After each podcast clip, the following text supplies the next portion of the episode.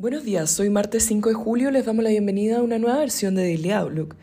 El tipo de cambio abre 939 pesos sobre el cierre de ayer con los mercados globales negativos, el dólar a nivel global apreciándose con fuerza mientras que el cobre sufre una caída de más de 4%. El euro transa con fuerza a la baja y cae a su menor nivel en 20 años, donde la depreciación se atribuye a la política monetaria expansiva del Banco Central Europeo, al incremento de 700% en el precio del gas natural en Europa y al deterioro de las expectativas respecto a las economías de la región impactadas por el conflicto Rusia-Ucrania donde el gobierno alemán saldrá al rescate de la principal eléctrica del país, Uniper, con una ayuda por 9 mil millones de dólares.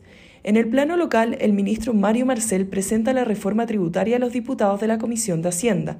Adicionalmente, JP Morgan alerta que la tasa impositiva contemplada para los altos patrimonios en la reforma tributaria parece alta en el relativo a la medida de los países OCDE, así como la recaudación esperada para un impuesto cuyo control es difícil de aplicar.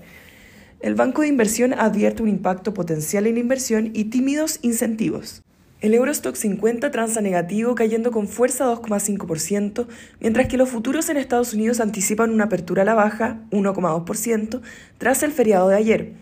Por su parte, en Asia las bolsas mostraron desempeños mixtos, con el Nikkei avanzando 1% y la bolsa de Hong Kong plana 0,1%, mientras que el CCI 300 de China retrocedió levemente 0,1%.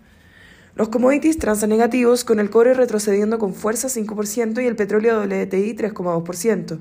La moneda estadounidense a través del dólar index avanza 1,2%. Por su parte, la tasa del bono del Tesoro a 10 años se encuentra en 2,8%, retrocediendo 7 puntos base con respecto a la jornada anterior.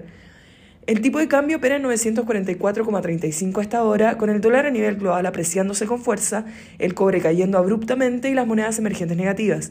En cuanto a los técnicos, la próxima resistencia es 945 y luego 950. Por su parte, a la baja, el principal soporte es 939 y luego 933 y 930.